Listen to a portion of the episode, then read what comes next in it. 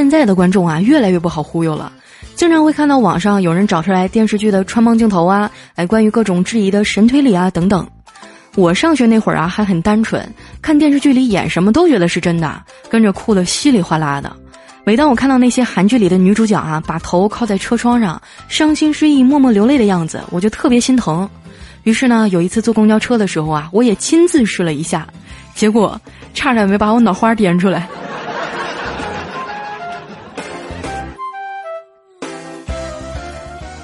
现在呢是信息化社会、互联网时代。以前啊，咱们只能被动的坐在电视机前，他演什么我们看什么。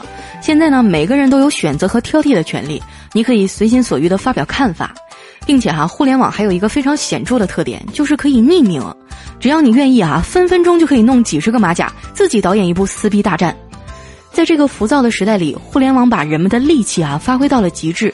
你随便去网上一搜，不管是门户网站还是社交媒体哈，只要是一个引人关注的话题，下面都会毫无意外的出现对立的两派在吵架，有的时候啊，甚至不分对错，哎，莫名其妙的啊你就被卷进来开始撕逼大战了。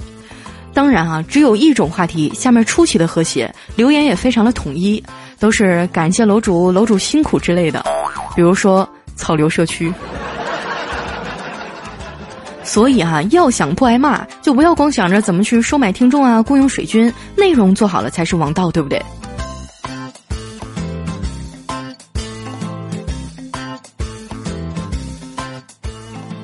因为哈，社交网络的发展壮大，让人与人的距离前所未有的近。以前分布在天南海北啊，不知道什么时候才能见到一面的同学，现在只要你一打开朋友圈，就能知道他们每天的行踪。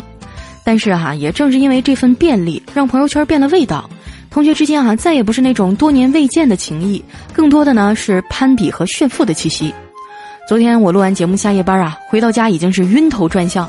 一个老同学就在微信上跟我寒暄，哎，我正好肚子饿呀，就跟他说，哎，我要吃饭了。他当时就特别不解啊，说这都大半夜了，你还吃什么饭呀？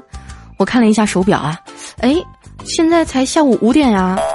结果我刚说完。他的态度立马就一百八十度大转变了，说：“哎呦，好久不见，没有想到你都混到国外去了，失敬失敬啊！”我也没有跟他多解释，妈蛋，破手表又停了。